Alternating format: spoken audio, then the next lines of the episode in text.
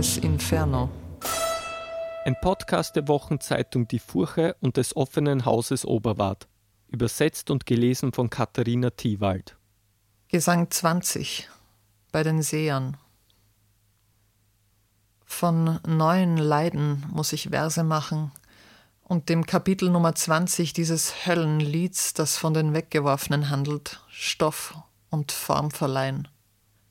Das frisch sich aufgetane Tal schwamm unter mir in angsterfülltem Weinen. Und ich sah Menschen kommen, die, wie man es in Prozessionen tut auf Erden, langsam schritten, schweigend, unter Tränen.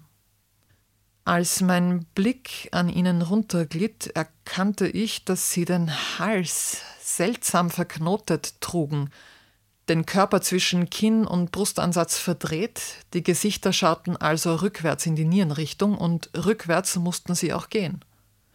Wenn Gott dich lässt, mein Leser, lass auch du deine Lektüre Früchte tragen und mach dir deinen eigenen Reim darauf, wie ich die Wangen trocken halten sollte, als ich unser Ebenbild von ganz nah so dermaßen verzerrt sehen musste, dass seine Tränen aus den Augen auf den Hintern tropften, in der Arschspalte gesammelt.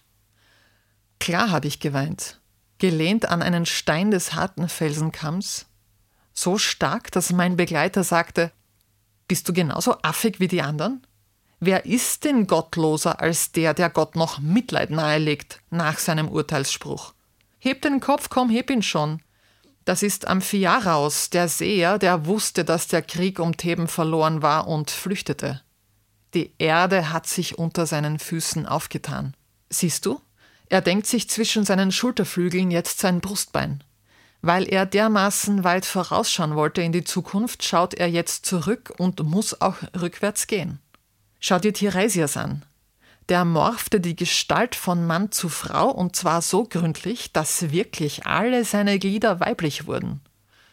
Und die, die ihre aus unserer Perspektive unsichtbaren Brüste mit ihrem aufgelösten Haar verdeckt, ist Manto, die durch viele Länder strich. Sie blieb schlussendlich dort, wo ich geboren wurde. Als Mantos Vater starb, da zog sie viele Jahre durch die Welt und blieb schließlich im Sumpfgebiet, wo der Fluss Mincho mündet in den Po. Inmitten dieses Sumpfes gab es ein Stückchen Land, das unbewohnt war. Im Sommer ist es hier recht übel riechend. Dort, um allen menschlichen Kontakt zu meiden, blieb Manto dann mit ihren Sklaven, um ihren Künsten nachzugehen Dort lebte sie, dort hinterließ sie ihren leeren Körper. Die Leute, die verstreut in dieser Gegend lebten, bauten eine Stadt über den toten Knochen. Nach der, die diese Örtlichkeit zuerst im Auge hatte, nannten sie sie Mantua.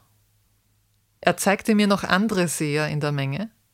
Eurypylus, der für die Griechen den Zeitpunkt festlegte, zu dem sie aufbrachen in Richtung Troja, und Michael, den Schotten, der am Hof des Stauferkaisers Friedrich tätig war und Avicenna übersetzte. Frauen waren hier, die ihre Hausarbeit im Stich gelassen hatten, um zu weissagen und zu zaubern mit Kräutern und Idolen. Der Mond stand an der Grenze der zwei Hemisphären. Vergil wies mich darauf hin, während wir weitergingen.